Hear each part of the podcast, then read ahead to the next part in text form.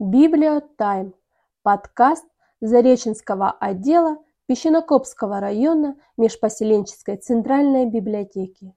Знакомим с новинками, рассказываем о районе и области, читаем вслух. Выпуск «Я расскажу тебе о библиотеке».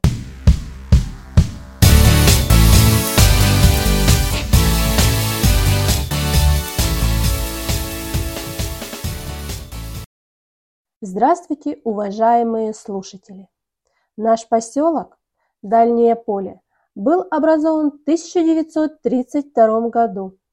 Почти сразу же появилась библиотека. Одним из первых библиотекарей был Говоров Александр Тимофеевич. Он работал кладовщиком, а после работы на дому выдавал книги. Книги покупал совхоз. После войны в совхозе был построен клуб. Небольшая комната была отведена под библиотеку. Директор клуба, баянист и библиотекарь был в одном лице.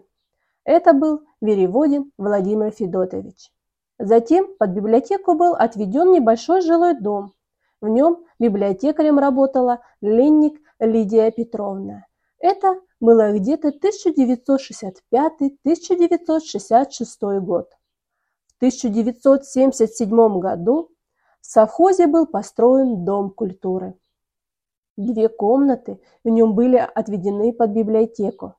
Заведующей библиотекой стала Кожухова Галина Григорьевна. Здесь библиотека находится и до сих пор. С 1987 года заведующей библиотекой работала Петинова Татьяна Викторовна. После нее Минко Галина Ивановна. С 2011 года в библиотеку пришел молодой специалист Кизелова Елена Николаевна.